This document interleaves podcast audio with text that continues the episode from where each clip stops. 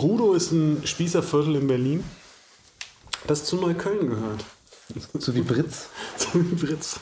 Gehört Britz zu Neukölln? Ich glaube ja. So, willkommen zu der zweiten Folge von, wie heißt unser Podcast nochmal? Irgendwas mit, Irgendwas mit Kunst. Irgendwas mit Kunst. Genau. Und heute haben wir einen wunderbaren, äh, tollen Gast, einen Kunstmenschen sozusagen, einen Kunstkenner, ein DJ und ein, ein Mensch, ein guter Mensch. Äh, Christian Klaus ist bei uns zu Gast und ähm, wir, das sind Adam und der Martin.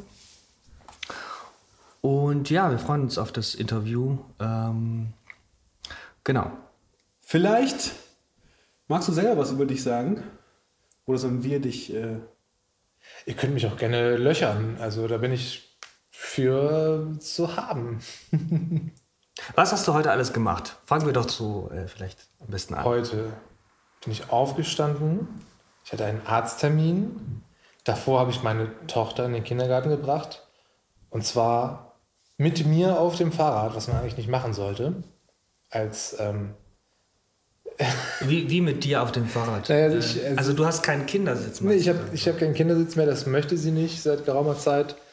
Und seit kurzem mache ich das so, da setze ich sie ähm, auf äh, das Oberrohr des Fahrrads und schiebe sie zum Kindergarten. Und heute habe ich dann das dann so gemacht, dass ich mich dann aber auch auf den Sattel gesetzt habe und ein bisschen gefahren bin. Und sie fand das ganz toll. Oh. Und da dachte ich dabei, aber eigentlich ist es nicht konform mit ähm, Eltern sein, Vater sein, Vater sein äh, in diesen Zeiten. Also man muss eigentlich einen Helm auch dann aufhaben und alles. Beim Schieben nicht. Nee, ich bin dann auch wirklich gefahren heute. Aber sie fand das ganz toll. Also wie weit war denn ihr Kopf vom Asphalt entfernt? Das ist ja eigentlich, glaube ich. Sagen wir mal, das war bestimmt gute 1,20. 1,20, ja. okay. Ich glaube, das geht für alle. Ja, das ist Wie alt ist deine Tochter? Fünf. Fünf. Ähm, wie sieht denn deine Arbeit aus? Meine Arbeit, mit der ich mein Geld verdiene, sieht so aus, dass ich äh, zu der wunderschönen Firma Nyta fahre, ähm, bei der es, glaube ich, Deutschlands beste Lampen zu kaufen gibt, die ich dort montiere und versende. Oh, Achtung, Werbung. Es gibt auch noch andere Lampen, wie zum Beispiel. Ikea. Ikea-Lampen. Dann müssen wir aber auch andere Warenhäuser sagen. Bauhaus. Bauhaus. Okay, das reicht. Und das ist deine, dein, dein Brotjob. Über Brotjobs haben wir auch schon mal gesprochen. Wenn ihr davon mehr wissen wollt, müsst ihr unseren letzten Podcast anhören. Würdest du das, ach, vielleicht andersrum gefragt, würdest du das überhaupt Brotjob nennen? Naja, es ist der Job, der mich ernährt und der die Miete bezahlt und von dem ich einige Dinge kaufen kann, die ich möchte. Und wie, äh, wie viel, also meinst du, das ist keine Vollzeitstelle? Oder naja, ich bin mindestens vier Tage die Woche dort und äh, in letzter Zeit auch fünf. Ah, also schon ja. fast Vollzeit. Sozusagen. Okay. Und wenn du das nicht machst, dann machst du Kunst. Dann mache ich Kunst. Oder, oder das, was ich dafür halte. ähm, zu Hause, in der Wohnung, im Atelier in der Südstadt in Karlsruhe. Oder virtuell, meistens bei Instagram. Kannst du deine Kunst beschreiben, so? weil du machst ja sehr viel, verschiedene Sachen auch.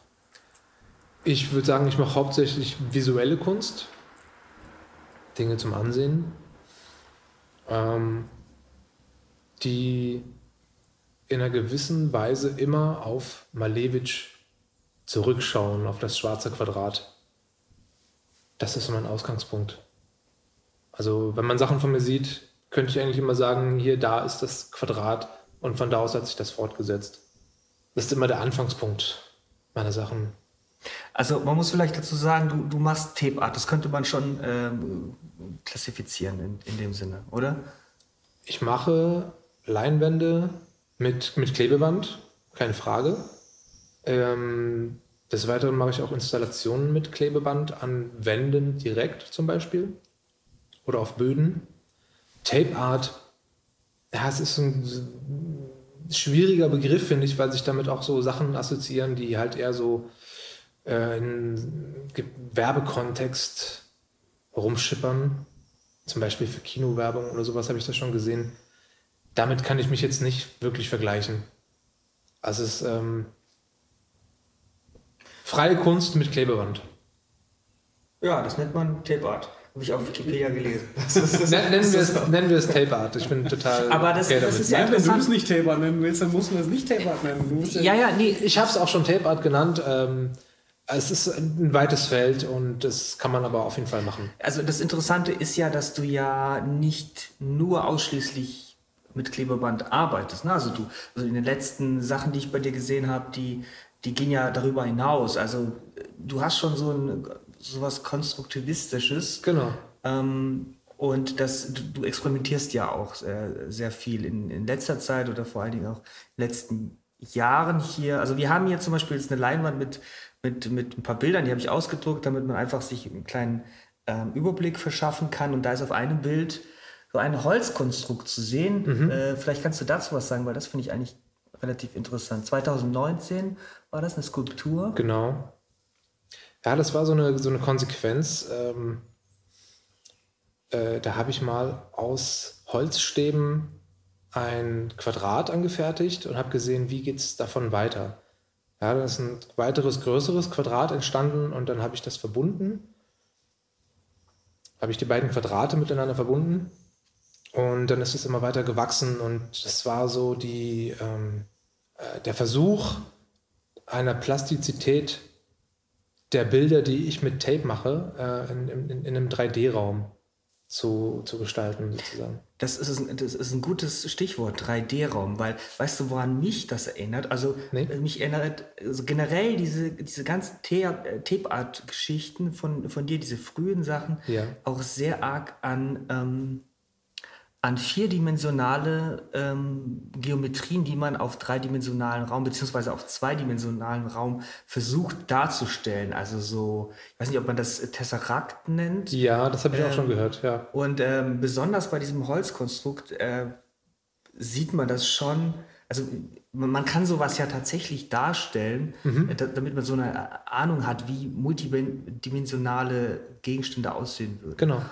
Und deswegen finde ich das super interessant. Du hast auch bei einer Performance ja auch an die Wand getaped sozusagen über ein, zwei Stunden oder Ja. und äh, du hast die, diese zwei gegenüberliegenden Wände miteinander verbunden. Ne? Also es, es geht von diesem 2D-Raum plötzlich in den 3D-Raum, aber das, was in den 2D-Raum, also auf der Wand passiert, das ist ja schon eine Repräsentation von einem 3D-Raum, äh, was dann aber übergeht in den 3D-Raum. Also es ist, es ist so ein Mindfuck, so ein bisschen, wenn man sich das da äh, anschaut, wenn man das, das Video sich anschaut. Also ich kann dazu sagen, bei mir ist jede Arbeit, jedes Werk ein Experiment. Das ist auch nie vorkonzipiert.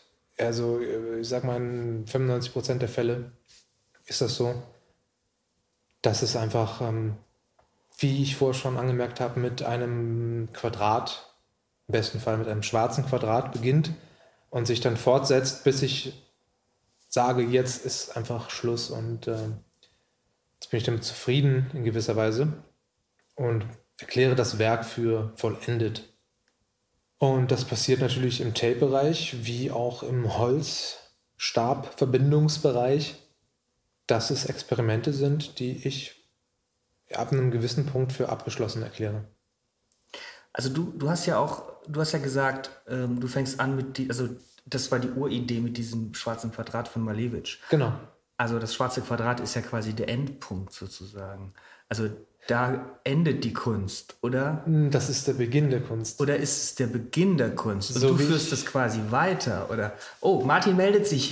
Vielleicht, nee, weil ich das äh, auch äh, für unsere Hörerinnen und Hörer, die das nicht kennen, wie kamst du darauf und kannst du kurz beschreiben, also wie kamst du überhaupt dazu? Das ist ja nicht so, du, man fängt ja nicht an, Kunst zu machen und denkt sofort an Malevich. Ich glaube, das größte, wenn ich da mal einhaken darf, das größte kreative Interesse hat man im Kindesalter. Das sehe ich bei meiner Tochter, die ist fünf. Die stellt Sachen dar, wie sie sich das vorstellt, wie sie das auch möchte im Prinzip. Und ich glaube, sie ist halt wirklich sehr frei, was das angeht. Und äh, im weiteren Verlauf wollen wir immer mehr abbildhafter werden und versuchen, ja, die Realität abzubilden und scheitern auch so ein bisschen daran. Und ich glaube, ähm, Dinge so darzustellen, wie man sie einfach so empfindet oder sieht, ist, glaube ich, das, das höchste Gut in der Kunst, wenn man das durchziehen kann. Ähm, und Malevich hat dieses schwarze Quadrat ähm, in den, glaube ich, in den rechten Winkel eines ähm, einer Bauernwohnung in Russland verortet. Im höchsten rechten Winkel, da, dort hing eigentlich eine Ikone der orthodoxen Kirche. Malevich hat da aber die, ähm, seine eigene Ikone verortet, nämlich die, die nackte, ungerahmte Ikone seiner Zeit, und das war das schwarze Quadrat, die ähm, den Beginn seiner neuen Kunstausrichtung des Suprematismus eingeläutet hat. Verortet meinst du hingehängt? Genau. Ja, das geschah halt auch in der ähm, Ausstellung, ich glaube, das erste Mal 1913 und dann, glaube ich, wirklich ähm, als Manifest 1917, wenn ich mich nicht irre, ähm, was halt auch einfach äh, wirklich größeren Anklang gefunden hat unter Kunstschaffenden dieser Zeit, also der russischen Avantgarde, wo Malevich ja auch federführend war mitunter. Und wie kamst du da drauf, sozusagen davon jetzt auszugehen? Und Malevich hat dazu gesagt, äh, der Suprematismus, also seine neu ausgeläutete Kunstrichtung, ist ähm, ja nicht mehr abbild, abbildhaften Charakters, sondern äh, die, die reine Empfindung. Und äh, dieses Credo habe ich irgendwie aufgenommen und meine Sachen ja dahingehend angefertigt, dass ich halt nicht geplant habe, sondern beginnend mit dem Quadrat, fortlaufend meine Empfindungen mit Tape auf Leinwand gebracht habe oder auf eine Wand oder auf den Boden. Und da sehe ich mich halt ähm, inspiriert durch Malevich in dem Faktor. Also jeder Künstler hat ja irgendwie ein, etwas, was ihn anleitet. Und bei dir ist es das schwarze Quadrat. Ja, das kann man sagen. Also du fängst immer mit dem schwarzen Quadrat an, oder? Es muss nicht immer ein schwarzes sein, es kann auch ein pinkes Quadrat sein oder ein gelbes oder ein orangenes. Äh, da setze ich mir jetzt nicht so sehr mal, das Limit. Hast du mal mit einem Dreieck angefangen? Das habe ich, glaube ich, noch nicht gemacht. Ich habe das, glaube ich, in Skizzen probiert, aber noch nicht äh, wirklich als vollendetes Werk. Ich meine, das Quadrat ist ja relativ convenient, ne? Für besonders dein, dein Material, was du, was du benutzt, also mit dem du arbeitest. Es kommen auch Rechtecke vor. Es, ähm, ja, aber zum Beispiel ein Kreis wäre ein bisschen schwieriger. Ne? Äh, ich sage mal, ich habe äh, eine Hyperbel schon mal hinbekommen innerhalb eines Werks. Das liegt aber auch daran, dass äh, die, ja, das Material, das Tape, ziemlich störrisch ist und äh, sich jetzt äh, insofern nicht verformen lässt. Also es bleibt gerne in einer Linie. Aber so, also um so ein bisschen nachzuhaken, du hast irgendwann hast du Malevich entdeckt, weil du hast das ja nicht, das meinte ich mit dem Kindesalter ja. irgendwie, sagst, okay, das hat dich irgendwie mehr angesprochen als was, irgendwas anderes, weil es ist ja schon krass zu sagen, ich basiere meine gesamte Kunst auf einem Werk, auch wenn es ein sehr wichtig ist. Ja.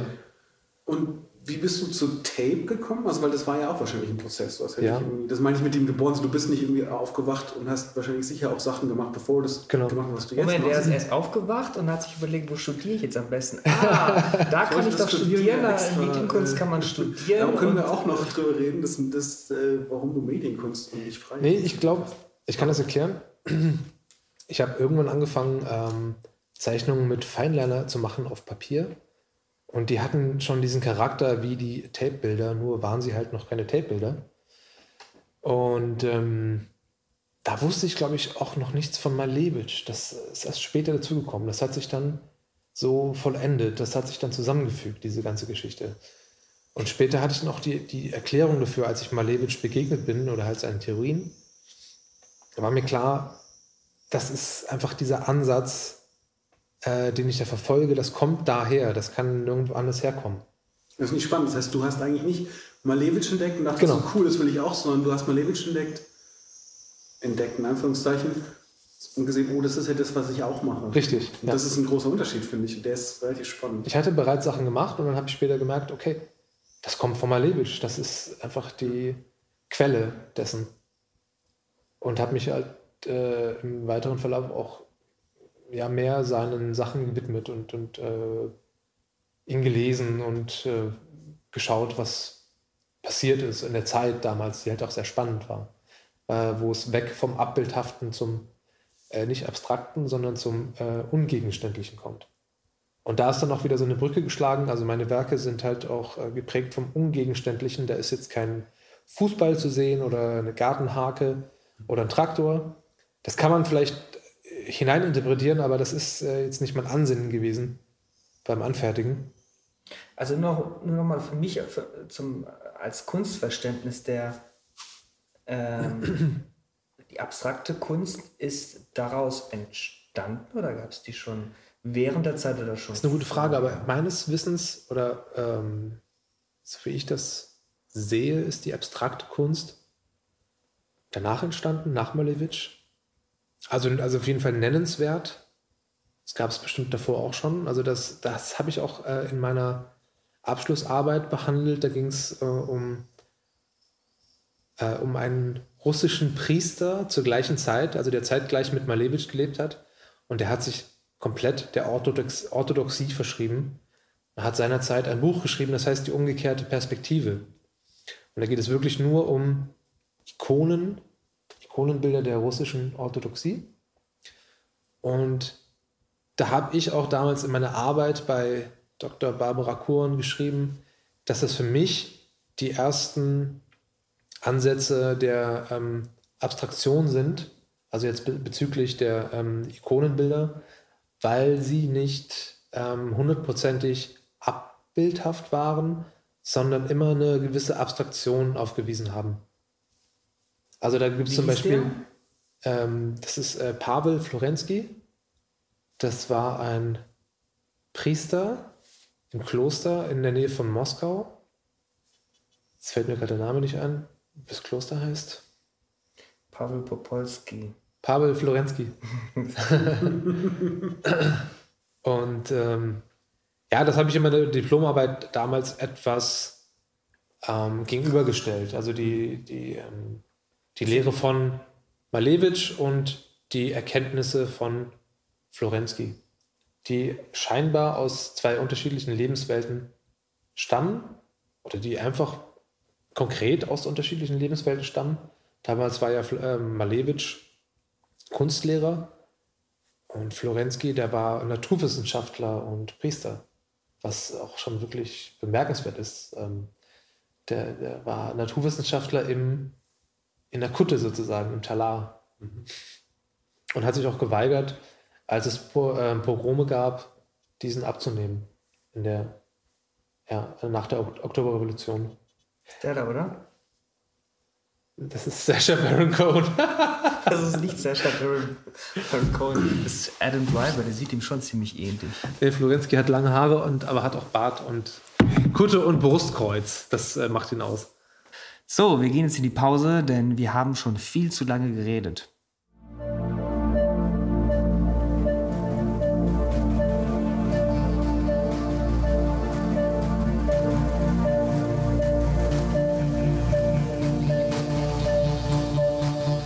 Wir sind zurück aus unserer Bierpause und ich habe eine Nachfrage noch. Äh, du hattest noch nicht beantwortet, wie du aufs Tape gekommen bist. Also schon so ein bisschen, dass du quasi mit Feinliner davor gezeichnet hast, aber trotzdem gab es ja irgendwann mal so einen Punkt. Was war dein erstes Tape-Bild? Das kann ich beantworten, ja. 2011 habe ich drei Zeichnungen gemacht mit äh, Feinlinern, was ich schon erwähnt hatte. Ähm, und für eine Ausstellung, die kuratiert wurde von Anne Horny und äh, Silvia Posabetz 2011. Die Ausstellung hatte den Namen ohne Titel und die wurde dezentral gezeigt, also in verschiedenen Wohnungen, ähm, verteilt über Karlsruhe und befasste sich eigentlich mit ähm, Erzeugnissen grafischer Reste. Damals hatte ich meine WG überreden können, dort ausstellen zu dürfen, zusammen mit äh, Nicolas Groll, der da ähm, Grafiken gezeigt hatte, 101. Und ich habe dort drei Bilder gezeigt, die ich, wie gesagt, ähm, ursprünglich auf Feinliner Basis auf Papier gezeichnet hatte. Und die habe ich übertragen auf Raufasertapete mit ähm, handelsüblichem Isolierband. Das war die Initialzündung für mein Tape geschehen. Du hast also gemerkt, oh wow, das ist ein Material, mit dem kann ich super gut arbeiten, das, Ja. ist, das ist so mein Ding. Und das konnte man auch ganz leicht wieder abziehen von der Raufasertapete, weil ähm, ich glaube, ähm, ein halbes Jahr später mussten wir ausziehen aus der WG. Das war natürlich traurig, Also das abziehen zu müssen, aber es, war, es, es ging und es war möglich. Es war jetzt nicht wie, wie gesprüht oder sowas auf der Tapete. Also es war wirklich ursprünglich eine Art, äh, oder damit es wieder abgeht. Oder also wie, weil Nicht direkt. Also es, es ging ursprünglich um die Idee, äh, Zeichnungen zu übertragen im größeren Maßstab. Und da schien doch wirklich das Klebeband äh, ein probates Mittel zu sein. Und es hat auch wirklich Spaß gemacht, weil man kann ähm, korrigieren. Das ist nichts wirklich Endliches, gerade auf so einem Material wie weißer Raufasertapete, die, ähm, die gestrichen ist.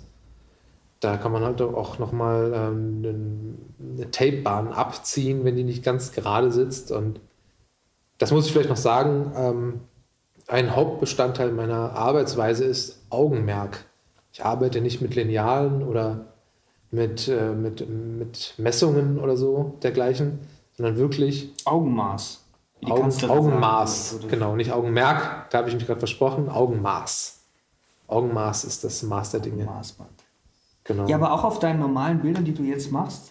es ist alles Also kannst- Augenmaß-basiert. Ja, aber äh, ich meine, wenn du einen Fehler machst, dann ist es trotzdem einfach, äh, ähm, das wieder zu korrigieren oder ist das schwieriger? Es kommt darauf an, ich ähm, arbeite auf Leinwänden, hm, die ja auch grundiert sind.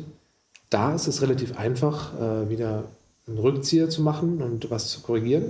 Andererseits arbeite ich zum Beispiel auch auf äh, Kappa-Untergründen, die ähm, schwierig. eine obere äh, Papierschicht haben. Da ist es natürlich schwieriger, dann wieder was äh, abzuziehen. Dann, dann ruiniert man mitunter auch die, die Oberfläche. Ja, aber das gehört ja auch ein bisschen äh, dazu. Ich habe auch einige von deinen Arbeiten live gesehen und da hat man schon gesehen, dass wenn du das aufs Kappa gemacht hast, dass es da so Spuren gibt. Sagen wir es mal so. Es gibt Artefakte auf, Ja, ja. auf den Bildern, wo du das äh, offensichtlich weggezogen hast. Aber das finde ich auch ja, Das- sympathisch irgendwie so. Weil, also wenn man weiß, woher es kommt, dann Ja. ja, dann es macht die Arbeitsweise auch etwas nachvollziehbarer, dass da auch Fehler passieren, das will ich gar nicht verheimlichen. Oder das kann ich gar nicht verheimlichen, wenn ich zum Beispiel mit Cover arbeite. Auf einer Leinwand würde man das nicht sehen. Wie lange sitzt du eigentlich an so einem Bild? Das ist sehr, sehr, sehr, sehr, sehr unterschiedlich. Es kann sein, dass ich bis zu, ich schaue gerade auf ein Bild, 40 bis 60 Stunden dran sitze, was aber auch dem Umstand geschuldet ist, dass ich da wirklich, dass, mir da, dass ich mir da Zeit nehme und ähm, auch nicht überhaste. Wie, wie ist denn der Prozess? Also du, du hast, ich habe so halb rausgehört, dass es relativ intuitiv ist, aber es ist also, wenn du jetzt wirklich beschreibst, okay, meinetwegen dein letztes Bild oder das, wo du mit besonders zufrieden warst, stellst du dich wirklich einfach vor eine Leinwand, machst ein Quadrat Ja, und dann ab da ist es intuitiv und dann so lange, bis du sagst, jetzt ist gut. bis ich sage, es ist gut. Genau. Es kann auch passieren, dass ich das, ähm, das ja übertreibe und merke, okay, das geht jetzt irgendwie einen ganz verrückten Weg. Dann ziehe ich auch wieder Bahnen ab. Und ja, mache das wirklich dann so lange, bis, bis es mir gefällt. Bis ich weiß, so, so soll es für mich aussehen. Also der Prozess. Ohne dass, ich, ohne dass ich wirklich einen Plan habe, wie es eigentlich aussehen soll. Das ist passiert ähm, während des Machens. Also sowohl der Prozess als auch das, die Fertigstellung ist eigentlich intuitiv, weil du ja, Ja. auch keinen, du hast keinen Maßstab dafür, sondern sagst einfach, also es könnte theoretisch passieren, dass du dieses Quadrat machst und dann machst du zwei Tape-Striche nach unten und sagst dann, jetzt ist vorbei, fertig. Ja. Ist das schon mal passiert? Also ich habe schon den Anspruch, ich sage mal so, die Fläche mit Leben zu füllen und jetzt nicht zu minimal zu sein. Also ich schaue gerade zum Beispiel auf meine Installation ähm, When Will You Be Back? WWYBB heißt die. Da habe ich ein Objekt gehängt an einem Nylonfaden und durch Zugluft bewegt sich dieses Objekt. Ich habe aber halt, ähm, ohne dass die Zugluft da ist, das Objekt im Schatten auf den Boden getaped in seinen Umrissen und durch hinzukommende Zugluft bewegt sich dieses Objekt und gerät aus diesen Umrissen heraus. Deswegen heißt es When Will You Be Back? Das ist ziemlich minimalistisch gehalten. Ähm, ist in der Form aber auch eine Installation und jetzt kein, äh, kein Leinwandwerk. Es sieht so aus, so ein bisschen wie diese bei so alten Tatort-Filmen, diese Klebebänder, die auf, aufs, äh, auf den Boden getaped werden, um die Umrisse von den Leichen. Du meinst diese Leichenumrisse? Das sieht so ein bisschen danach aus, weil dieses Schwarz ist so dieser Schatten, das könnte sein von irgendeinem toten. Das Blut? Toten Geometriewesen. Ja, aber ich das meine, da das- liegt und drumherum ist halt dieses pinke Tape oder dieses rote Tape. Das Schöne daran ist ja, ähm, Pink steht ja nicht gerade für Tod und die Bewegung steht auch nicht für Tod. Von daher geht es einen anderen Weg. Und Ja, ich habe nur gesagt, wie ich erlebe das- das sehr, sehr lebendig. Aber ich kann diese Assoziation auf jeden Fall verstehen. Äh, muss einfach trotzdem sagen, dass es für mich einfach was Lebendiges hat und alles andere als äh, Tod bedeutet. Und da, also ich, ich bin, ich hake da immer so ein bisschen, was mich besonders interessiert, wie so Sachen entstehen. Äh, war, war dir da klar, dass die da drin ist? Also bist du in diesen Raum gegangen und hast gemerkt, oh, hier zieht's? Oder Das war eine Ausstellung 2018 in Durlach. 2x4 hieß die. 2x4. Und das war äh, eine Gruppenausstellung mit anderen Künstlern. Da habe ich ähm, zuvorderst Leinwände gehängt, was auch ein bisschen schwierig war in diesen äh, Gefilden dort im Rathaus in, in Durlach. Und dann ist mir noch das einfach wie so, wie so ein Zufallsding noch eingefallen, dass ich das da platzieren könnte. Und das hat einfach super gepasst. Dieses One Will You Be Back. Der, der Titel ist mir dort auch erst gekommen. Das hatte ich vor nicht erdacht oder sowas. Das ist wirklich site-specific im besten Sinne. Wo kann man das sehen online? www.christianklaus.de Ach, du hast ja eine Homepage. Okay. Die ist leider noch nicht so weit fortgeschritten, aber der Nikolas Kroll macht das mir das bald. Wenn man das hört. Aber das Objekt, das gab's schon, oder das. Nee. Genau, das sieht man links oben. Ah, das ist. Ah, Das rot-blaue. Das kommt mir bekannt vor. Das ist im, Das- im Omega-Raum in der HFG Karlsruhe entstanden. Ein Om- Omega-Raum, musst du vielleicht erklären, ist der Raum in der HFG eigentlich. Das ist das Atelier, was mir zuteil wurde gegen Ende meines Studiums, äh, worum sich alle gestritten haben und äh, wo alle reinkommen wollten. Und Ah, jetzt, jetzt kommen wir wieder in diese alten HFG-Geschichten. Wir wollten eigentlich nicht so viel über, über unsere Hochschule äh, erzählen, aber wir kommen nicht Müssen wir drum nicht. herum. Wir kommen einfach nicht drum herum. Und vielleicht ist es ja auch für einige interessant. Oder Martin, ja. findest du nicht? Ich, ich würde. Ich finde es nicht so spannend. du findest es nicht so spannend. Findest du es spannend? naja gut, es hat einfach was mit der Arbeit zu tun, deswegen war es jetzt erwähnenswert. Ich, ich hatte mich eigentlich eher dafür interessiert, ob das dieses Objekt gab. Also du, hast dieses, du wolltest dieses Objekt da gar nicht ausstellen ursprünglich? Oder nicht doch? unbedingt. Ich habe ich hab, wo der Raum passt. Also das, ich finde es immer nur spannend, wie, wie kommt man dazu, weil das ist so, glaube, Ja, also ich habe einen Schwung aktuelle Arbeiten mitgenommen, die ich auch für ausstellungswürdig gehalten habe. Und das war wirklich das Letzte, was ich dann auch installiert habe, äh, weil das jetzt nicht so vorgesehen war. Alles andere waren Leinwände, die direkt auch an der Wand platziert wurden. ausstellungswürdig. Das ist ein sehr schönes Stichwort. also das heißt, wenn du, du hast irgendwann was fertig und dann sagst du aber auch, oder sagst du dann auch, okay, nee, das ist jetzt irgendwie nicht so gut geworden, das stelle ich jetzt weg und das ist jetzt aber gut? Oder also so, wie kann ich mir das vorstellen? Naja gut, bei der Ausstellung fand ich einfach, dass da so gewisse Werke schon eine Ähnlichkeit hatten und gut zusammengepasst haben. Und äh, ne, Ja, also ausstellungswürdig, sorry, das das ist noch so, ausstellungswürdig in dem Fall für diese Ausstellung passend. genau, ja. Also gar nicht so sehr, dass du sagst, ah, okay, das war jetzt blöd, das Bild, das schmeiß ich weg. Hast du schon mal was weggeschmissen oder so? Oder was heißt? Also ich muss ganz Ja. kurz, ich, ich würde gerne ganz kurz einhaken, weil, äh, also gab es ein, ein Thema oder sowas? Weil du redest gerade von der Ausstellung, du redest gerade von der Arbeit, die du gezeigt hast, ja, aber also es muss ja irgendwie ein, ein Thema da äh, gehabt haben, oder? Die oder? Ausstellung war, ähm, das, war eine, das war angelegt als Gruppenausstellung mit verschiedenen Charakteren und ähm, hauptsächlich, sage ich mal, aus dem Akademiebereich. Ja, jetzt habe ich euch unter, unterbrochen, aber mir war das ist, meistens ist es ja so, eine Ausstellung hat ja irgendwie so einen, so einen Topos, so ein, ein Thema.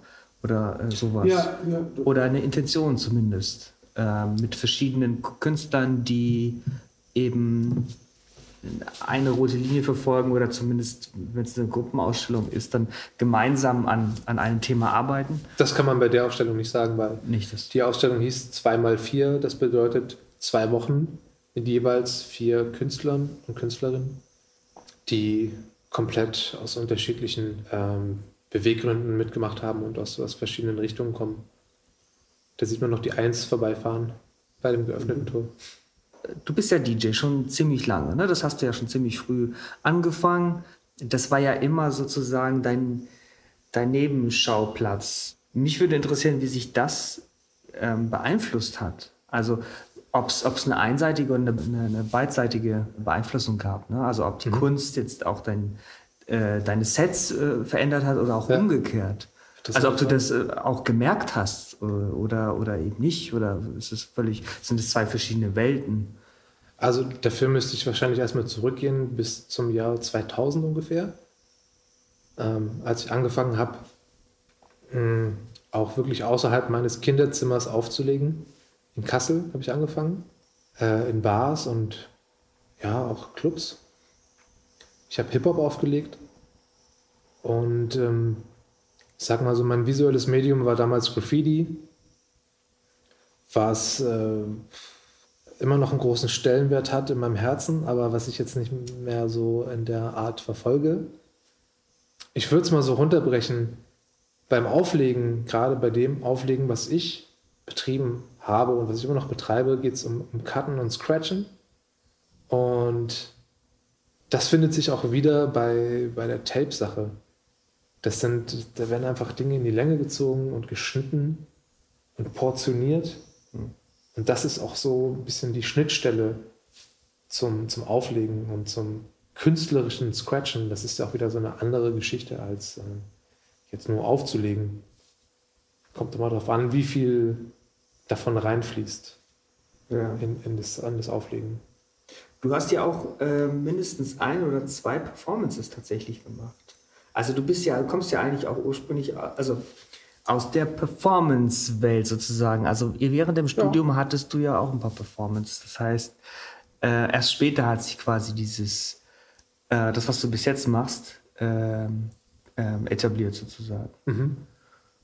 Ja, vielleicht magst du was von deinen Performances sagen, weil ich weiß zum Beispiel, ich kenne einige deiner Performances, aber das, was mir bisher in Erinnerung geblieben ist, das war diese eine Performance, wo du oh, jetzt Ich könnte eine gute Brücke schlagen, weil ich gerade schon Graffiti gesagt habe. ja, Ähm, das war 2009 zum Rundgang an der Hochschule für Gestaltung. Da habe ich mit Sprühkleber auf eine Wand gesprüht, da habe ich Linien nachgezogen mit Sprühkleber von einem projizierten Bild. Das Bild äh, zeigte einen Kühlturm, beziehungsweise äh, zwei Kühltürme und äh, das Reaktorgebäude von Philipsburg, wo wir jetzt wissen, die Kühltürme sind ähm, eingerissen worden oder beziehungsweise gesprengt worden. Und damals habe ich dieses äh, das projizierte Bild nachgezeichnet mit Sprühkleber und habe das beschossen mit ähm, RGB-Konfetti, also rotes, grünes und blaues Konfetti, repräsentativ für den RGB-Bildschirm. Und die sind dann ja im besten Fall hängen geblieben, also die Konfetti-Partikel im, im Sprühkleber. Dann wurde dieses äh, projizierte Bild ausgeschaltet und hat dann quasi so ein Artefakt dargestellt. Das ist meine Brücke aus meiner alten Graffiti-Welt zur Medienkunst. Das ist eigentlich für mich das Schlüsselerlebnis in Sachen Performance gewesen. Ich erinnere mich, ich war da anwesend. Ich war da, glaube ich, auch bei der Ausstellung vertreten. Es war witzig, da war auch Presse anwesend und die haben sich auch erschreckt. Das war halt auch so ein, so ein Aha-Effekt. Also als ich dann geschossen habe mit dieser Kanone, da ist ja so eine Kartusche drin, so eine, so eine Gaskartusche, die halt auch ein bisschen so, so einen Platzer erzeugt. Und das fand auch, glaube ich, der Belizzi ganz gut. Belitzky, äh, Michael Belitzky, ne? unser, unser guter äh, alter ähm, Medienkunstprofessor. Ja. Ja. Ja, wann war das nochmal? 2000, 2009, ja. 2009. Da bin ich mir sehr sicher. Gut, aber das, was ich meinte, ist tatsächlich dieses Scratchen. Du hast mal ähm, Gedichte oder so Verse gescratcht. Ja, Vielleicht kannst du da kurz was darüber erzählen. Was war das? da kann ich was zu sagen. Ja, das war ähm, 2007 mein Eintrittsjahr ähm, in die HFG Karlsruhe. Auch Sommerloch. Es war ein Samstag. Zusammen mit Elmar Farchmin, der da auch was präsentiert hat. Und ich habe da mein DJ-Set aufgebaut im Lichthof der HFG Karlsruhe und hatte auf meinem digitalen Scratch-System Gedichte von Ernst Jandl und von Kurt Schwitters und habe die gescratcht und in Einzelteile zerlegt. Und das ähm, geschah, glaube ich, im Seminar von Dr. Stefan Krass, dem ich sehr dankbar bin, der mich da, der mich da sehr bestärkt hat in der Sache. Und das meintest du. Ja, ich, ich, ich, ich wusste nicht, dass es wirklich so, so lang her ist. Ich meine, das ist jetzt Ja, über so. zehn Jahre her, aber es ist tatsächlich. 13 Jahre, ne? Ja. Dazu ich, meine eigentliche Brücke, die ich mal hatte, weil du nämlich gesagt hast, also du sagst ja jetzt, und das finde ich relativ spannend, du sagst ja, eigentlich sind es zwei Sachen. Äh, relativ spannend, auf der einen Seite sagst du, du machst jetzt eigentlich hauptsächlich das. Auf der anderen Seite hast du im Vorgespräch gesagt, du hast erst letztens was für ein SWR gemacht, Ja, was ja im Grunde Ars Acustica, also Klangkunst ist. genau. Also das heißt, eigentlich machst du nicht nur Tape-Kunst, sondern Da auch du- Klangkunst. Da hast du vollkommen recht.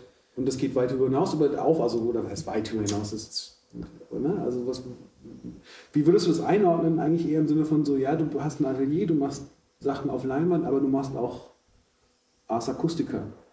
Tja, diese Klangkunstgeschichte hat auch 2009 begonnen. Da war ich im Seminar bei Iris Drögekamp und die hat mir wiederum ähm, einen Flyer in die Hand gedrückt von Wolfram Wessels vom SWR 2, der damals äh, dieses Projekt Doku-Blog angeleiert hat. Da habe ich dann zum ersten Mal mitgemacht und bei meinem ersten Beitrag hat es auch sofort geklappt. Es ging um Geld. Geld war das Thema. Und ich habe ich hab Münzen zum Klingen gebracht. Und äh, das hat so Spaß gemacht. Ich habe das äh, auch verbunden mit meinem Scratch. Damals hatte ich noch ein System, das gibt es heute gar nicht mehr. Also ich, ich habe ähm, Scratch, äh, ich habe Münzgeräusche aufgenommen und habe die wiederum gescratcht und habe auch ein Beat dazu gemacht und das miteinander verwoben und das kam wohl ganz gut an und wurde auch gesendet bei SWR 2 im Doku-Blog. Mehrspur heißt die Sendung. Und du hast jetzt, letzte Woche wieder was gemacht? Ja, also ich hatte dieses Jahr ganz gut Glück und äh, wurde, glaube ich, auch in vier Sendungen gespielt. Äh, auch gerade speziell in der Corona-Zeit hat mir das Glück gebracht. Aber als was war das? Waren das jetzt so Jingles für, für, Werbe, für, für Beiträge oder? Ja, da muss man, glaube ich, erklärenderweise zu sagen, Block erklären. ähm, DokuBlog ist erstmal so eine Plattform im Internet. Da wird monatlich ein Thema ausgerufen, wie zum Beispiel, was ich gerade erwähnt habe, Geld. Oder ich glaube, das neueste Thema ist jetzt äh, mit Upload-Schluss am 26.07. Flaschenpost. Und dazu kann man kreativ werden. Uh, kreativ, ein schönes Wort. Vielleicht Um, können wir das auch. Ja, ja man, kann, man kann einfach alles und nichts äh, zu diesem Thema machen. Das muss irgendwie assoziierbar sein und äh, die Redaktion muss es irgendwie ähm, aufschnappen und äh, der, denen muss es gefallen. Und die bringen das dann in die Sendung. Okay, aber das ist jetzt keine Kunst oder so. Das sind, dafür wirst du bezahlt. Das ist jetzt wieder die Frage, ist es Kunst oder ist es nicht Kunst? Ja, nee, aber ja gut, aber stelle ich mir das richtig vor. Also ich kenne viele Beiträge, ne, die etwas länger sind und dann kommen halt zwischen, äh, zwischen den, den, den Textbeiträgen äh, zum, zur Auflockerung so Gra ähm, Audio. Verstehe, was du Ja, meinst. ich Ich verstehe, was, auch, du meinst. Und das sind ja eher so, so Jingle-mäßige Sachen, die, äh, die ja eigentlich für den Beitrag ge- gedacht sind und jetzt nicht so eigenständig stehen für sich selber, sondern es sind ja Bei mir gab es da beides. Ich habe diese Jingles gemacht, die ich dann auch vorher schon so produziert habe, dass ich mir gedacht habe, die könnten so in der Sendung stattfinden. Das waren so kleine Instrumental-Jingles. Die wurden dann auch tatsächlich so eingebaut. Da gibt es ja keine Kommunikation mit der Redaktion. Die empfangen das über den Doku-Blog, die schauen das an, sichten das, hören sich das an und äh, wählen das aus. Also das Ganze funktioniert ein bisschen wie eine kuratierte Collage auch. So könnte man es nennen. du lädst da was hoch zu dem Thema und was, ob das jetzt ein journalistischer Beitrag ist oder wirklich total abgefahrenes Klangkunstwerk ist erstmal, ist es denen erstmal egal. Und dann wählen die aus den ganzen Einsendungen aus, was sie davon zu ihrer Collage in die Sendung nehmen, sozusagen. Genau. Es kann auch passieren, kann dass ich, äh, ich wurde auch in, in die Sendung aufgenommen und werde auch am Ende im Abspann erwähnt, wie jeder, der da teilnimmt. Ähm, und dann ist da wirklich äh, nur so ein kleiner Fetzen in der Sendung zu hören. Aber Moment, du wirst Mit im Verweis- Abspann ver erwähnt. mit Verweis darauf, dass man sich den kompletten Beitrag bei dokublog.de anhören kann. Aber in der Sendung muss nicht der ganze Beitrag zu hören sein. Okay. Das Also obliegt dann so ein bisschen äh, dem Kuratieren des Teams. Das ist immer wieder spannend aufs Neue. Ich habe da irgendwas äh, hochgeladen und äh, freue mich auf den Sonntag, wenn die Sendung dann kommt, äh, die Mehrspur-Sendung, und weiß dann, ich bin drin oder nicht.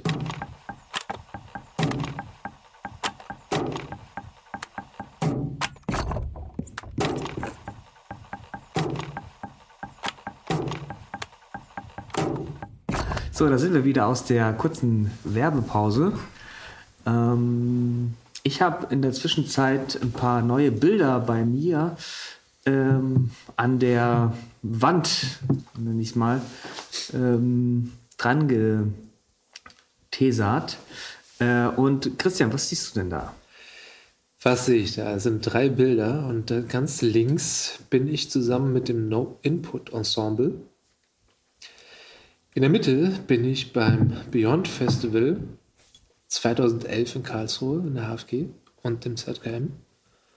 Und ganz rechts bin ich auf einem Podium in Donau-Eschingen, als uns der Preis verliehen wurde für unser Werk also dem No Input Ensemble und mir für unser Kommentarwerk zum Gebirgskriegsprojekt 2014. Ja, du siehst da ziemlich schick aus. Warum hast du da so ein, ähm, was ist das, ein Sakko? Ich wollte ein bisschen seriös aussehen. Ich habe, glaube ich, ähm, äh, eine schwarze Hose an, Sneakers und äh, einen Sakko tatsächlich. Sieht ja. sehr stylisch aus, muss man schon sagen.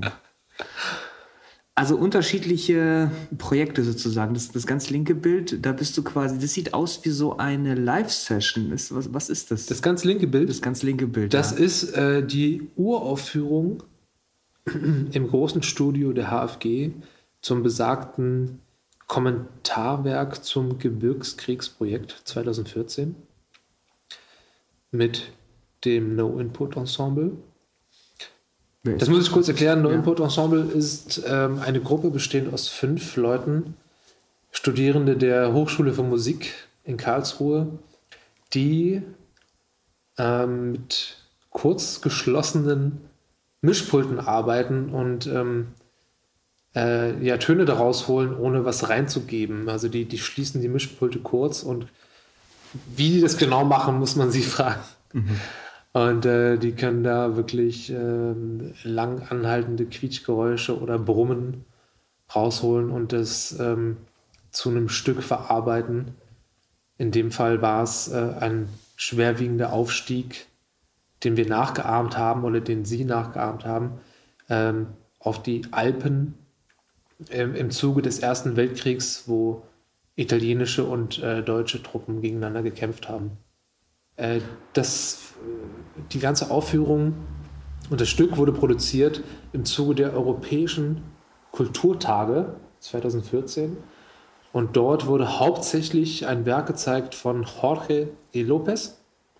Äh, das ist ein Medienkunstwerk, was er dort gezeigt hat, und das heißt ähm, Gebirgskriegsprojekt.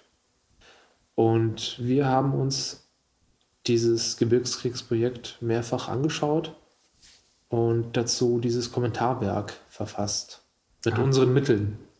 Und mein Mittel war dabei äh, Plattenspieler, Mischpult, Rechner und ich habe ähm, aus Feldpostbriefen aus dieser damaligen Zeit, 2016, wenn ich mich richtig erinnere, also mitten äh, in den Wirren des Ersten Weltkrieges, 1916. Entschuldigung, habe ich 2016 gesagt. Natürlich 19, 1916. D-Mark, Euro, alles das Gleiche. Ähm, genau. Habe mir diese die äh, Fetzen rausgenommen aus diesen Feldpostbriefen und habe die eingesprochen und habe die dann auch wiederum verzerrt Also meine eigene Stimme äh, aus meinem Rechner mit Platte verzerrt, integriert in diese Komposition. Und das fanden Leute aus Donaueschingen ja für, für würdig, äh, um das auszuzeichnen. Mit dem Bundeskunstpreis. Nein, mit dem, mit, äh, mit dem. Jetzt muss ich gerade mal überlegen. Mit dem kleinen Preis, mit dem Förderpreis. Das, mit dem Karl Schucker Förderpreis. Karl Vom Schucker, SWR 2. Der Erfinder des Schucker-Steckers. Ne? Ja, das ist der Schuko, was du meinst. Nein. Äh, Karl Schucker Förderpreis 2014. Den haben wir dafür verliehen bekommen. Wo Stefan Krass auch gesagt hat, hey, das ist schon eine Nummer. Ja? Ja, da habe ich mich drüber gefreut. Das ist definitiv eine Nummer. Im Moment, kennst du, kennst du die aber? Karl-Schucker-Preis, ja.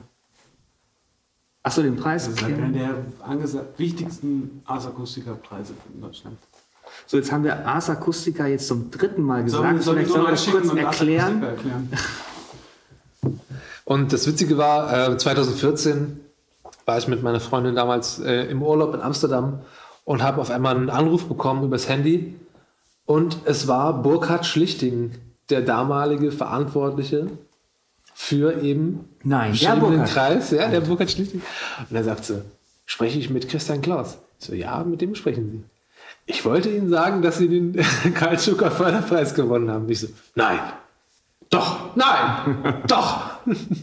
Äh, witzig, nee, weil ich, weil ich kenne kenn den absolut gar nicht. Also, Das war sein Martin, letztes Jahr? Martin hat schon, ja. Das war sein letztes Jahr in, der, in, in diesem Amt, was dann halt äh, dementsprechend danach Eckhard Skorupa übernommen hat, wenn ich mich recht erinnere. Also ich wusste nicht, dass dieser Schucker-Preis ein sehr wichtiger, bedeutsamer Preis ist. Vielleicht kannst du da ein bisschen Innerhalb elaborieren.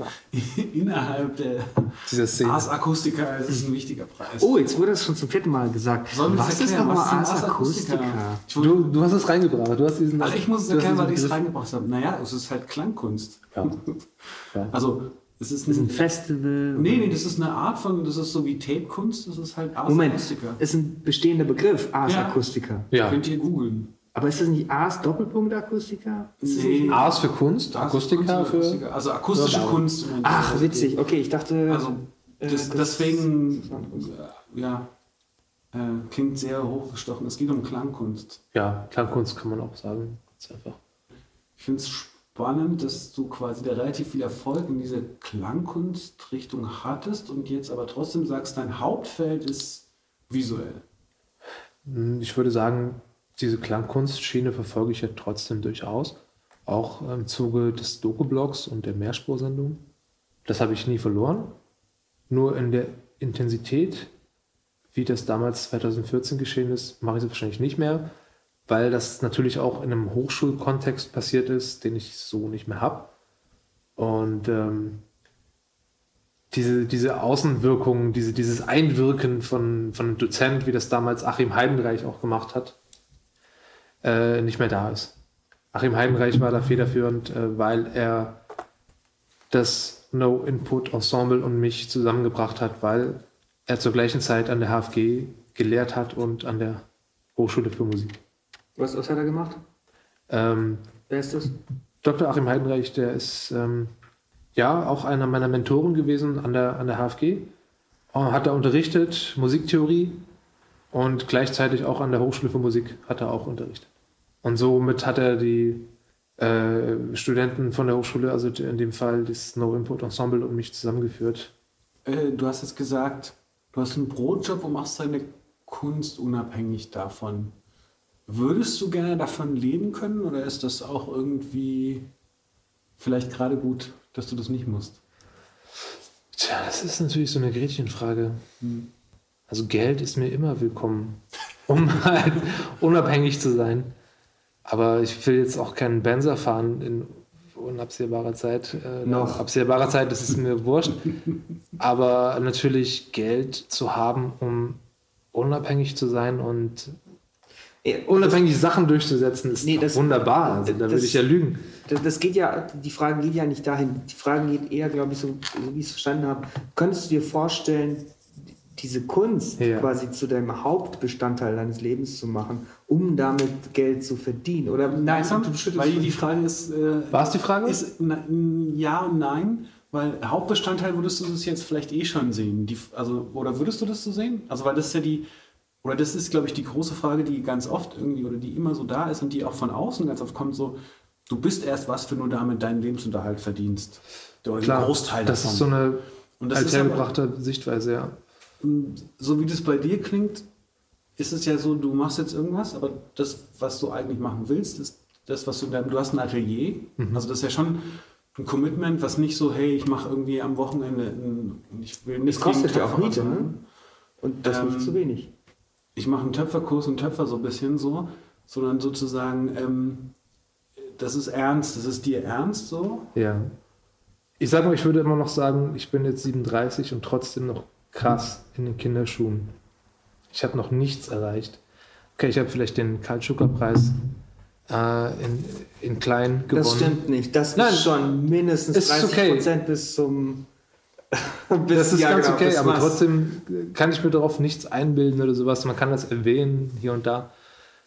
Ähm, Du hast ein paar Follower bei, bei Instagram. Und Hm. das ist nicht so wenig. Das ist doch auch schon. Das macht mir Etwas. Spaß. Das ist ja. Manchmal macht es auch keinen Spaß. Es ist schon zum Zwang geworden, bei Instagram Sachen rauszuhauen.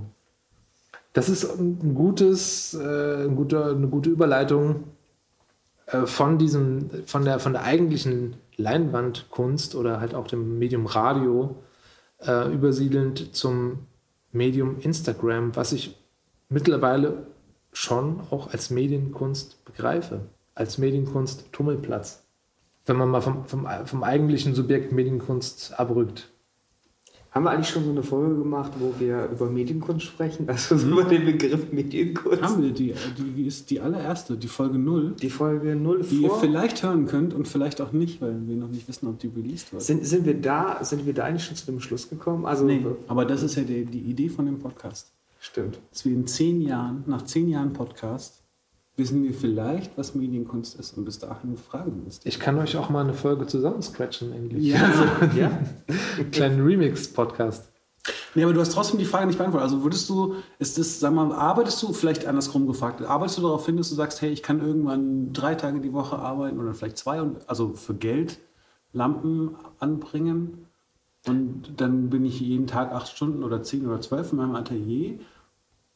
Oder ist es vielleicht auch gut zu sagen, ich muss damit nicht, weil das ist ja immer der, der große Problem, weil das heißt ja auch im Zweifelsfall, du musst, wenn was erfolgreich hat, äh, wenn was Erfolg hat, äh, musst du dann auch in die Richtung oft weitergehen, obwohl du das vielleicht nicht willst. Also sozusagen, wenn du das karrieremäßiger angegangen wärst, hättest du gesagt, hey, ich habe hier diesen Preis gewonnen. Ja. Ich muss jetzt mit dem No-Input-Ensemble weiterarbeiten und die müssten das auch und wir müssen da quasi ne, drauf aufbauen. Also ich kann dir eins sagen, in Sachen Ars Acustica mache ich Sachen immer relativ kurz vor Schluss.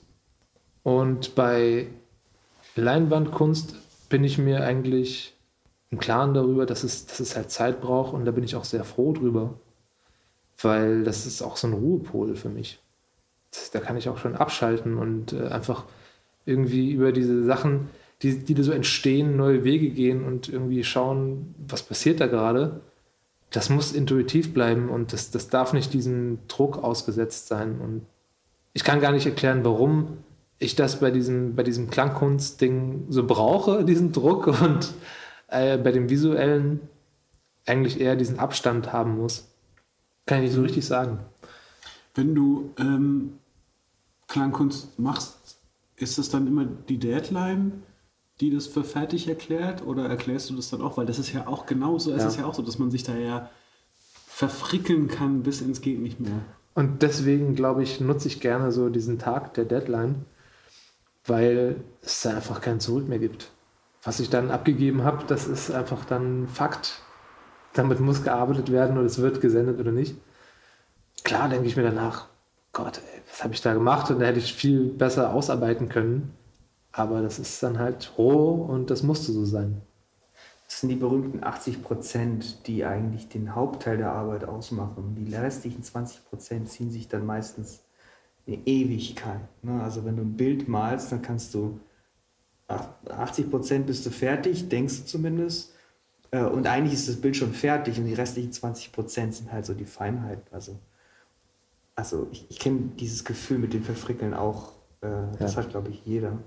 Gerade im halt musikalischen wissen. Bereich ist es schwierig. Genau, du musst halt wissen, wann du aufhörst. Ja. Also so bei 90 Prozent oder denkst, okay, ich bin jetzt bei 90 Prozent angelangt, dann ist gut. Dann, weil alles, was darüber hinausgeht, ist halt etwas, was die Leute, die das dann später sehen, eben nicht sehen, sondern nur du. So, Genau. Weil das sind halt diese, diese Feinheiten. Gut, aber es gibt ja auch die andere Theorie, dass quasi die letzten 20 Prozent, 80 Prozent der Arbeit kosten und die genau die sind, die ausmachen zwischen, das hat irgendjemand gemacht und jemand, der. Na, das glaub ich nicht. reinsteckt. Gibt es Das glaube Theorie? ich nicht. Also, wie, wie heißt die Theorie? Die 80-20-Theorie. Die 80-20-Theorie, okay. Aber das ist, äh, das stimmt ja. Die restlichen 20 Prozent fühlen sich an wie die 80 Prozent. ja, aber ich tendiere immer eher zu, einem, zu einer gewissen Rohheit. Das ist mir lieber, als äh, Sachen zu sehr auszufeiern. Und also du hast ja eh schon viel Erfahrung, also je mehr Erfahrung du hast, desto routinierter wirst du in, in deiner Arbeit und dann, äh, dann macht es ja auch super Sinn, dann einfach aufzuhören, wenn, weil du ja eh schon weißt, äh, was du machst, in welche Richtung du gehst und dann reichen dir auch in, im Endeffekt die 80 Prozent. So. Ja. Ich könnte mir schon vorstellen, dass man sich erst seine, seine Skills schärfen muss, wenn man halt noch keine Ahnung hat. Das ist ja, das ist ja logisch. Dann, dann, dann gehst du ja auch extra Richtung 90, 95 Prozent und dann brauchst du halt viel zu lang. Aber das brauchst du halt halt, äh, um, um eben deine Linie zu finden. Auch ein Das ist 80er-Bild, ein 80er, 80-prozentiges Bild, was eigentlich fertig ist, muss manchmal auch lange rumstehen, bis ich das erkläre. Es ist 80 Prozent, aber es ist fertig. Ja. Aber wird es dann nicht in dem Moment 100 Prozent? Und dann wird es 100 Prozent, genau. In dem Moment. Also ich glaube ja, vielleicht ist auch diese Prozentzahl, die wir äh, da gerade, vielleicht ist das auch ein falscher Ansatz. Also ich die finde es interessant. ja, Ich finde es interessant. aber so diese, die Wertung ist, glaube ich, nicht, die Wertung ist, glaube ich, schwierig bei Sachen. Also ich persönlich glaube es nochmal ganz anders, ich, dass es darauf ankommt, was das, was das die Arbeit oder das Werk ist. Also ein 80-prozentiger Radio-Pop-Song funktioniert nicht, weil die Idee von einem Popsong ist, dass er halt so komplett irgendwie so bis ins Detail irgendwie ausproduziert ist. Weil das das Einzige ist, was er hat. Vielleicht. Also 80 Prozent von Katy Perry Lied äh, ist schon ziemlich gut. Ja, aber es wird, finde ich, funktioniert für mich nicht. Ein 80-prozentiges Indie-Rock-Lied, was in der Garage aufgenommen wird, funktioniert für mich besser als ein 80-prozentiges Radiopop-Lied. Weil, aber vielleicht ist das, aber ist das auch sehr persönlich, aber so, ich glaube, das ist, eine, also das ist ein Unterschied, was du machst. Also Aber das weißt du ja nicht. Ob das, ist das jetzt 80 Prozent von, von den Leuten, die es machen, die wissen es, aber du Ja. als Hörer wirst es ja nicht wissen. Also es ist 100 Prozent fertig, weil es erreicht dich. Was machst du in zehn Jahren eigentlich? Ich hoffe, ich bin noch am Leben. sehr gute Frage und sehr gute Antwort. Ich mag das Leben. Und ich hoffe, ich habe noch irgendwelche Ideen, die ich umsetzen kann. Oder Ansätze, die ich weiterverfolgen darf.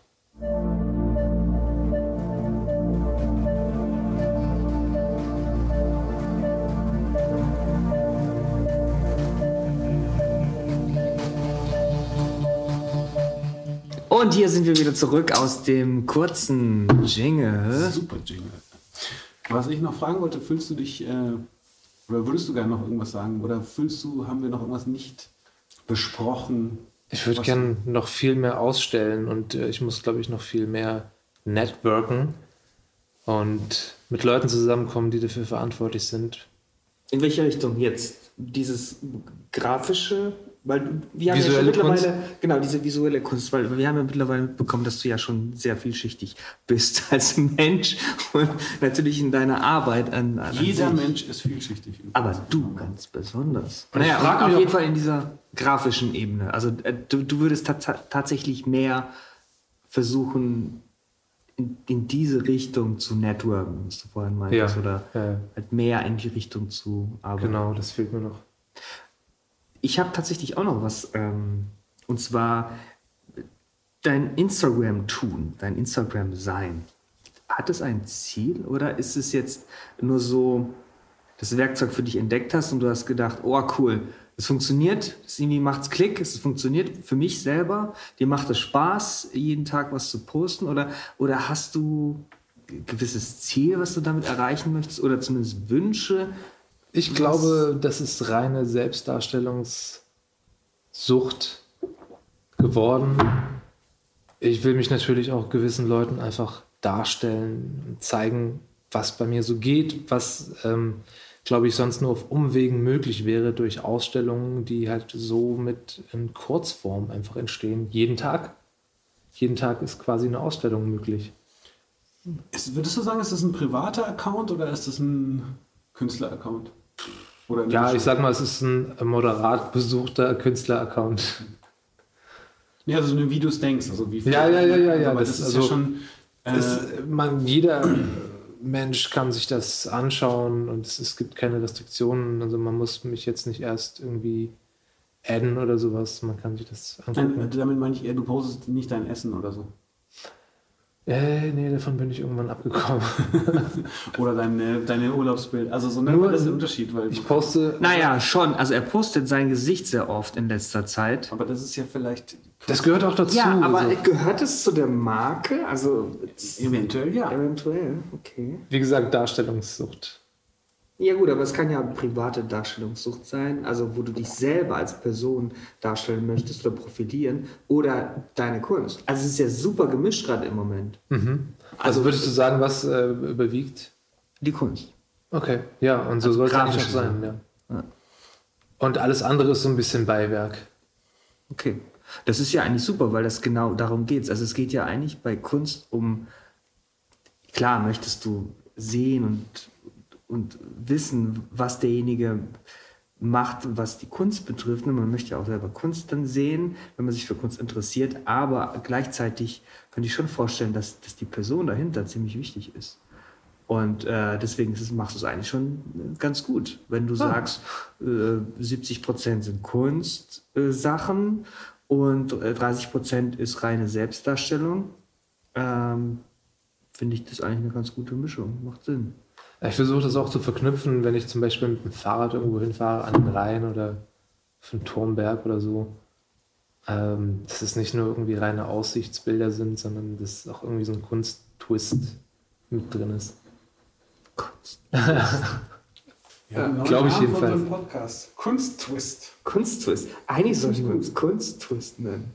Wie findest du den Namen? Ich finde es eigentlich nicht gut, weil ich, ich hasse es eigentlich, wenn äh, so ein Kompositum entsteht und äh, das, der letzte Buchstabe vom ersten Wort der gleiche ist wie der erste vom zweiten. Kunst-Twist. Finde ich nicht so gut, das finde ich ein bisschen holprig. Ja, Aber hey, wer bin ich? Sorry, aber das ist ein zu gutes Ende einfach. Finde ich. Ja, Ich meinte die Frage voll anders, ich würde es aber nicht mehr stellen, weil das einfach so. Was war die Frage? Also, was die, meine Frage war eher so auf, diesen, auf dieses Interview bezogen. Ähm, Im Sinne von, wür- würdest du noch gerne irgendwas besprechen, was wir jetzt irgendwie ausgelassen, also auf die Kunst bezogen äh, oder auf deine Arbeit bezogen, was wir ausgelassen haben, weil wir irgendwie Ja, so das- doof sind? das wird mir morgen einfallen. Ja, wenn, wenn du jetzt nicht das sofort hast, dann ist nichts ganz Schlimmes. Weißt du, Ja. wenn du sagst so, ey, ich habe noch irgendwie eine Ja. Sache, die ich voll gerne loswerden würde, so, oder Ich frage mich halt auch manchmal, ob ich mich nicht irgendwie spezialisieren sollte. Also entweder auf die akustische Geschichte oder auf die grafische Geschichte, beziehungsweise visuelle Geschichte. mach doch einfach zwei Instagram-Accounts und dann mach eine Analyse daraus äh, nach, einem halben Jahr. Und Instagram dann, funktioniert ja nicht für Sound oder nicht so gut. Nicht so gut, ne?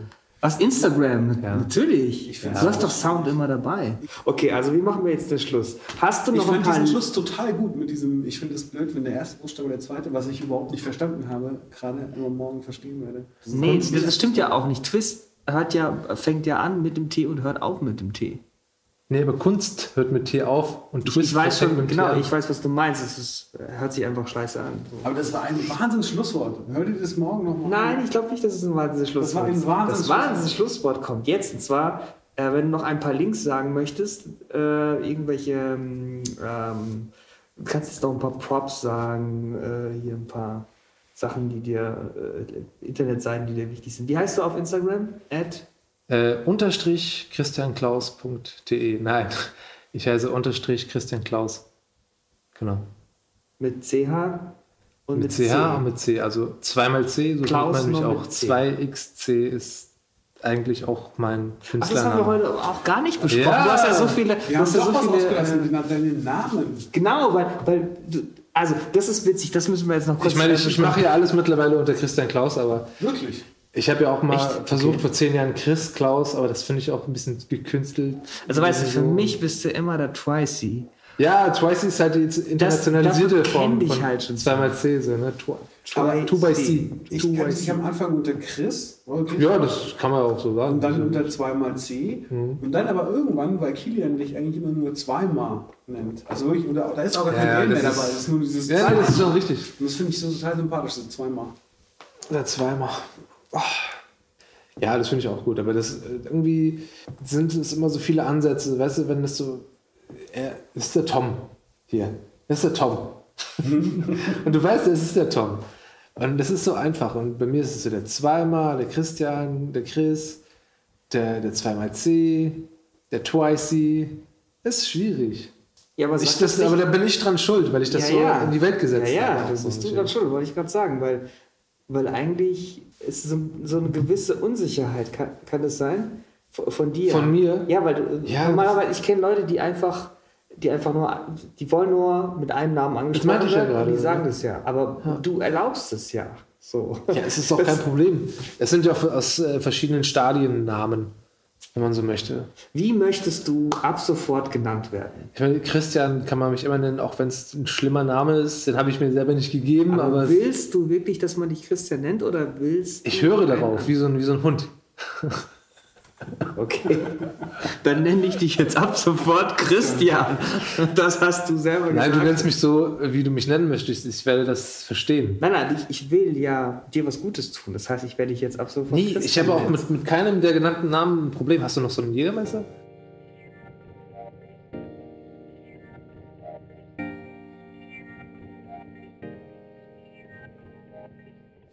Ja, wir haben uns sehr gefreut, Twicey zweimal Christian Klaus hier heute zu haben. Wenn du noch irgendwas loswerden willst, dann jetzt. Vielleicht zum Beispiel, wo man dich findet. Ja, das möchte ich gerne kurz zurückgeben. Es war mir auch eine Freude, bei euch zu sein und mit euch zu plaudern. Ähm, man findet mich hoffentlich bald auf christianklaus.de mit bester Unterstützung von nikolasgroll.com und den dazugehörigen Bildern von kiliankretschmer.com. Wie ist dein Instagram-Name nochmal? Mein Instagram. Auf Instagram findet man mich unter Unterstrich Christian Klaus. Christian mit CH und Klaus mit C. Voll gut. Dann auch von mir vielen Dank und bis zur nächsten Sendung an euch. Tschüss.